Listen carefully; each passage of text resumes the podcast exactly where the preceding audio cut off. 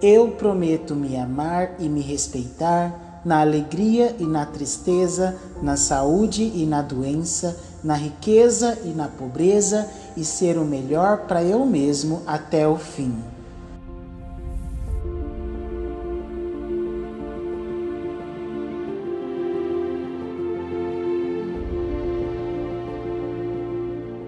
Preciso ser meu parceiro, meu amor, minha razão de acordar todos os dias e querer me dar bom dia. Minha razão de felicidade e de vida não pode ser passada ou responsabilizada ao outro. É sobre olhar para si com carinho, com admiração, com empatia, por que não? Na maioria das vezes, a gente consegue se colocar no lugar do outro e ajudar o outro quando na verdade o importante também é olhar para si e se colocar onde tem que estar e onde merece estar. Você precisa se ajudar. Se convide para jantar, puxe a cadeira para você, faça um brinde e lance palavras de gratidão e de desejos para que seu ano e seus dias sejam incríveis. Se convide à intimidade Cuide e conheça seu corpo, mente e coração. Saia para fazer um passeio a sós consigo. Pegue na sua mão e olhe para o pôr do sol. Se leve ao cinema, se presenteie, leve o café na cama para você mesmo. Dê mimos a si de presente. Seja sincero e transparente com você mesmo também. Não tolere que pise na bola com você. Não se agrida, não se julgue, não se traia. Seja fiel a quem é agora, a quem foi e a quem será. Prometa-se amar que o mundo ganhará outras nuances, você vai ver. Não falo de narcisismo, não falo de egocentrismo, não é falta de humildade nem autossuficiência, é só constatar que antes do outro ser algo na sua vida, você é. Olhar para o espelho com dureza, intolerância, conformismo ou qualquer outro tipo de sentimento dessa natureza irá minando aos poucos com o amor e a admiração que tem e deve manter sobre si. Não se compare, não se pese em balanças que te coloquem para baixo não tenha inveja do outro e muito menos cobice o viver alheio.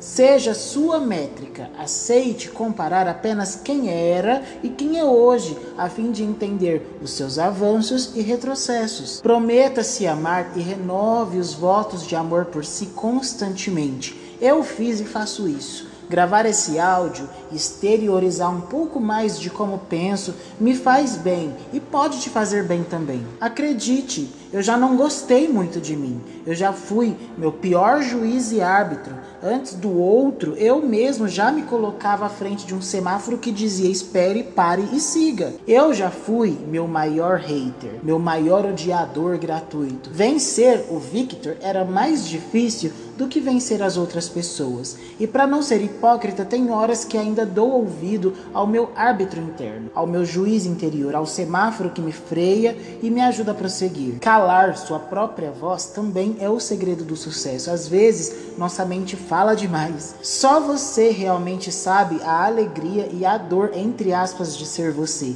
Em outras palavras, como é difícil ser eu. Você está com você até o fim. Acredite que quando você entende quem era, quem é e quem será, tudo meio que perde a força no mundo externo quando vem para te atacar, quando vem para te ferir. Negar a si é um ato terrível, mas acontece e não somos imunes a isso. Por isso, prometa-se amar e não se esqueça dessa promessa. Não estou aqui nesse áudio dizendo que você tem que viver sozinho, porque negaria até mesmo verdades sobre mim mesmo, sobre o Victor, por exemplo, que ama seus amigos e fazer amizades, negaria o Victor que ama se reunir com a família, enfim, seria uma hipocrisia danada. Esse podcast é algo intimista. Falo para mim mesmo também tudo que eu gravo aqui.